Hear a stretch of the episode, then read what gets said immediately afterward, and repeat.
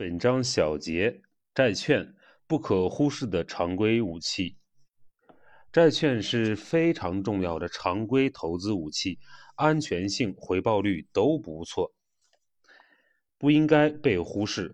关于债券呢，我总结了三点：第一，债券又名固定收益证券，因为债券的还本付息是事先约定好的。但是，债券的实际投资回报并不是固定的，因为债券面临两大风险：利率风险和信用风险。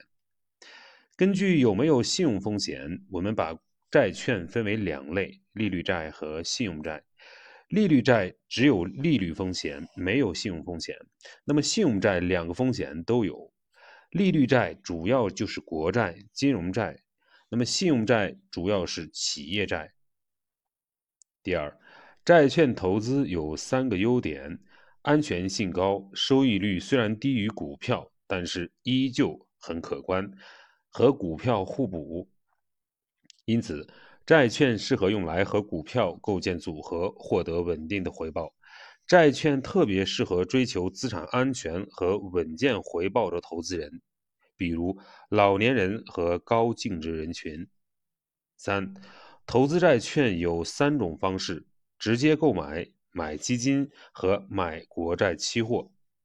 直接买卖债券的缺点啊很多，包括限制多、流动性差以及存在违约风险。买债券基金可以帮助规避这些风险。债券基金回报率差异不大，选择规模较大、流动性较好的基金即可。